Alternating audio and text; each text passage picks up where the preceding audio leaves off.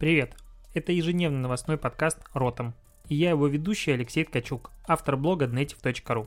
Каждый день я собираю главные новости из мира Digital и выбираю из них ключевое, чтобы это обсудить. Поехали!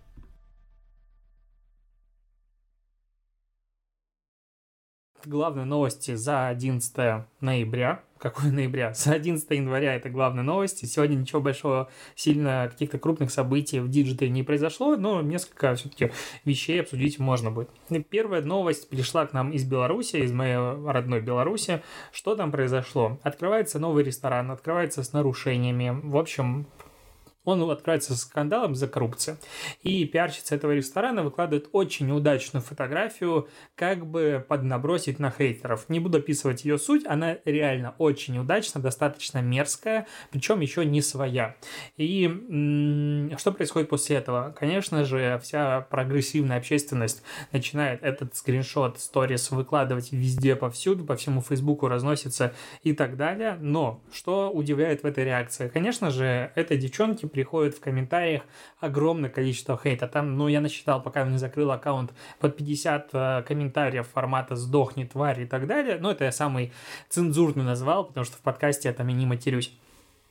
И всем ок как бы все такие, вот, смотрите, общественность у нас вся такая себя прогрессивная. В принципе, это касается не Беларуси, такое могло бы произойти вообще в любой стране мира, мне кажется. Когда кто-то косячит, общество считает, что в этот момент оно получает индульгенцию на негатив в сторону и оскорбление этого человека. Я не могу совсем, не совсем, точнее, понимаю, в чем прикол. Если ты оступился, это не значит, что над тобой теперь можно издеваться. Преступников судят, и при этом, пока их там судят, идет следствие, и после этого их, условно говоря, не избивают просто из-за того, что он уже преступник.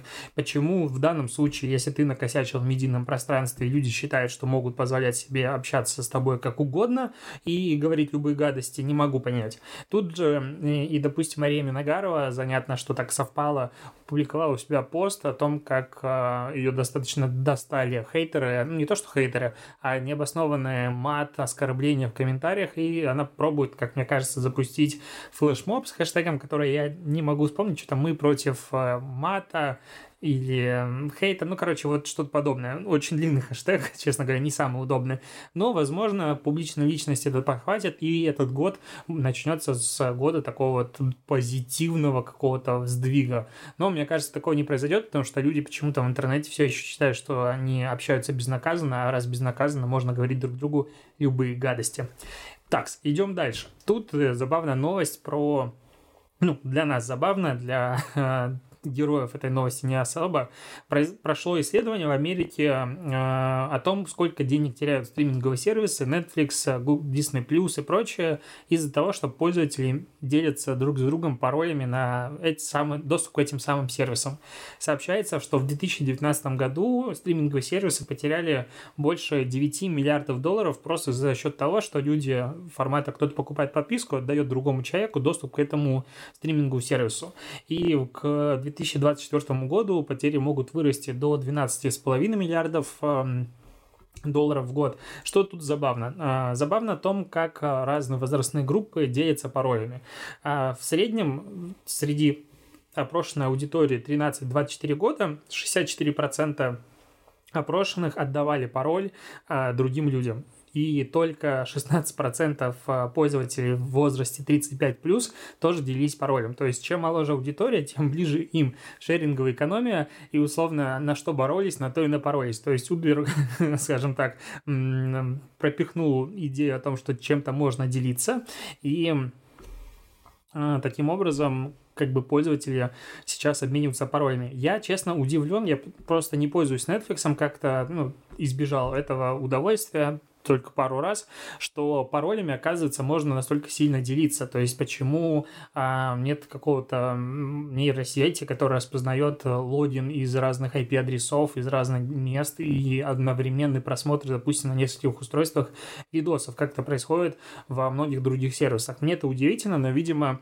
это выгодно Disney, Netflix и прочим. И мне понравилась шутка, недавно была в индийском аккаунте Netflix официальном, а, пользователь попросил у Netflix, говорит, отдайте, пожалуйста, бесплатную подписку. И на что ему Netflix ответил, попросите пароль и логин у друга, мы все так делаем. Ну, то есть даже они это признают, и, в принципе, ну, это достаточно забавно. А, идем дальше. Тут а, на днях в Твиттере, Твиттер в России существует, и, в принципе, мне кажется, он Прошу прощения, что-то я запнулся. Твиттер в России начал переживать какое-то второе возрождение в 2019 году за счет того, что бренды почему-то массово начали туда заходить и начали там шутить хорошо. И, в принципе, у меня есть даже много скриншот, на скриншотищенных сообщений из Твиттера, удачных а, ситуативных шуток, и и всего такого. И новостей из Твиттера российского появляется все больше. И вот э, появился тред. А, девушка, писатель, она решила создать в, в Симах, четвертых, сим, э, четвертых Симах а, бомжиху, бомжа, девушку, короче, без ничего, с 50 долларами в кармане и участком. И писала в Твиттер прям историю о том, как эта девушка достигает успеха. Она играла там несколько дней, там 4 или 5 дней, и рассказала полностью историю о том, как девушка из достаточно пышной дамы, грязной, которая писает в куст и спит в этом же кусте, превращается в судью. История интересная, я, честно говоря, читал и чуть было не пошел и не купил Сим, Симов четвертых, потому что оказалось там такое безумное развитие. Мне кажется, просто а, плюс-минус все моего поколения играли в Симах в своем а, молодости, первые, вторые, третьи, возможно, кто-то тоже. И насколько прокачался функционал, там, блин, могут быть какие-то такие истории на работе, форматы ты поставил другого и, и так далее. Ну, в общем, много чего интересного. Я прям был удивлен и чуть было вчера вечером не сорвался и не пошел скачать Симов. Просто если бы я их скачал, возможно, сегодняшний выпуск бы не появился, потому что затягивает. Давай вернемся к рекламе. Так, что было в рекламе? В Англии а, Управление по стандартам а, рекламы Великобритании заблокировало рекламу, которая была на телевизоре, о, на телевизоре, а, по телеку шла реклама а, в эту контору, это как бы сеть магазинов, которые в том числе производят персональные компьютеры, PC специалист. Такая контора, в общем, много компьютеров с, как она называется, кастомайзингом, то есть она все горит неоном, прочее, прочее. Мне кажется, каждый мальчик в своей молодости хотел сделать, чтобы его компьютер светился. В общем, что за реклама? Почему ее забанили? Потому что в рекламе 39 секунд она идет. Есть три парня, трое мужчин, которые один из них играет, второй пишет код, и третий э, создает музыку. Ну и там форматы такое за кадров голос, вау, мы создаем музыку, мы играем, все такое. И вот типа для всех этих эм, задач подойдет прекрасно наш наши компьютеры, потому что они персонализированы и все такое. А, почему ее забанили? Я, честно, сначала не понял, но жалобщики, в общем, в контору по стандартам рекламы поступило 8 жалоб, и жалобщики посчитали, что эта реклама увековечивает вредные гендерные стереотипы, изображая мужчин в типичных мужских ролях, а, что этими компьютерами и технологиями интересуются только мужчины. В общем, странная тема. Как бы, ну да, в рекламе снимается трое мужчин, и что как бы теперь? То есть э, надо обязательно разноображивать, раз, вносить гендерное разнообразие, даже если там трое парней встречаются. Ну ладно, допустим, тут можно еще спорить с тем, что частично требование может быть знак, с, э, законно и так далее. Но, что забавно, клиентская база этого ну, сети магазинов составляет 87,5% мужчины в возрасте от 15 до 35 лет. То есть, в принципе, там покупают компьютеры практически все только мужики. И в чем проблема? Их же снять в рекламе. То есть э, никто же, ну, вот нет каких-то судебных исков тому, что, не знаю, Виктория э, Секрет показывает только женщин, а возможно, вот часть э, извращенцев покупает женское белье и ходит э, дома в нижнем белье. Это тоже гендерный стереотип. Ну, в общем, это э, очередной показательный, на мой взгляд, пример того, как можно неверно интерпретировать вещи и как бы, с одной стороны, да, в рекламе обязательно надо бороться с сексизмом, это полностью полностью поддерживаю, потому что реклама и формирует как бы э, вкусы людей, И во многом то общество, в котором мы сейчас живем, было создано рекламой, журналами и там а, масс-медиа за последние там 20-30 лет. Согласен. Но вот в данном случае уже перегиб стандарта. А, к новостям не то чтобы грустным, но удивительным. Оказывается, а, вчера, точнее 10 числа, была закрыта передача «Сам себе режиссер». Она 28 лет была в эфире, и эту рекламу наконец-то закрыли. Вместе с ней закрыли утреннюю почту смеха Парнораму. Последние выпуски были еще в прошлом году. И что удивительно, что эта передача все еще существовала.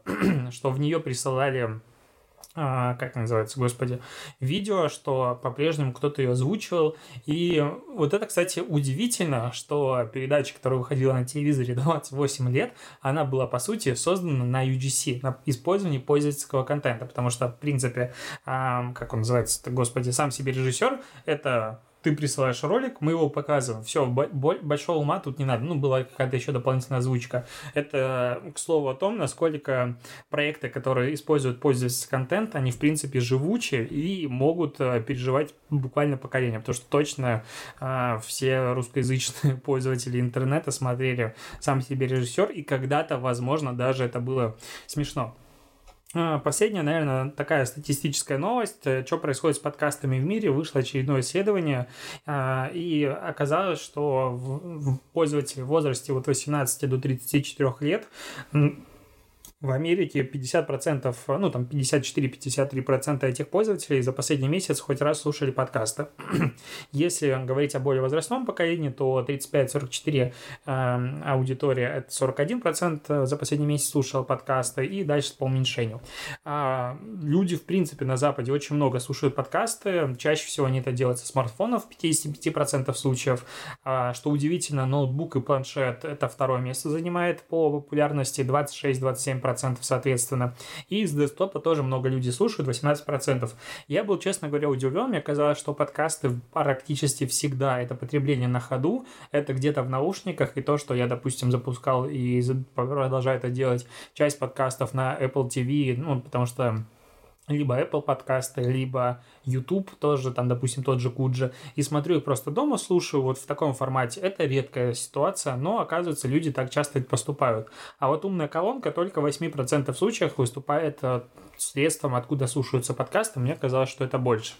А, и, в принципе, люди в 50% случаев слушают э, подкасты дома, если мы говорим об аудитории до 35. Если аудитория 35+, то это 60% случаев. Я тоже удивлен, для меня казалось, что подкасты это всегда на ходу, это либо какие-то, не знаю, занятия спортом, бегаешь, либо в транспорте, либо идешь и так далее.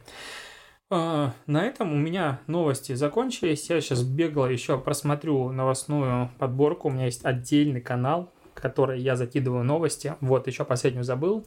А, забавный случай произошел в Китае. Точнее, не забавный, а показательный, потому что он, в принципе, может, а, ну, точнее, ставит много вопросов а, перед человечеством. В чем, что произошло? В Китае суд э, признал, что текст, который написала нейросеть, это алгоритм, который компания Tencent, напомню, что это владелец ТикТока, но просто у этого же Tencent в Китая крупнейший а, сервис для выдачи персонализированных новостей с огромнейшей аудиторией. Цифры точно не помню, поэтому врать не буду. Соответственно, этот, э, ну, этот алгоритм, он пишет э, статьи, э, генерирует новости автоматически, и кто-то их скопировал. И юристы Tencent доказали, что авторское право принадлежит, ну, условно, нейросети, и, соответственно, нейросети, как правильно, в общем, алгоритму. И поэтому никто не имеет права копировать копировать просто так этот текст, потому что авторское право у него есть.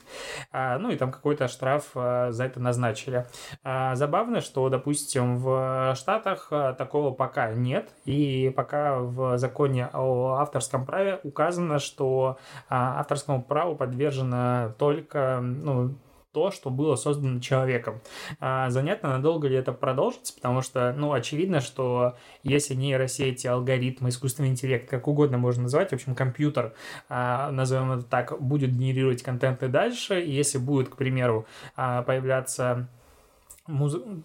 вот сейчас много есть стартапов, которые занимаются генерацией автоматически музыкальных треков, и один из них, насколько я помню, выкупил TikTok, либо хотел его выкупить. Соответственно, если сервисы начнут все больше и больше генерировать э, контента алгоритмически, кому будет принадлежать авторское право? Очевидно, что сервисам.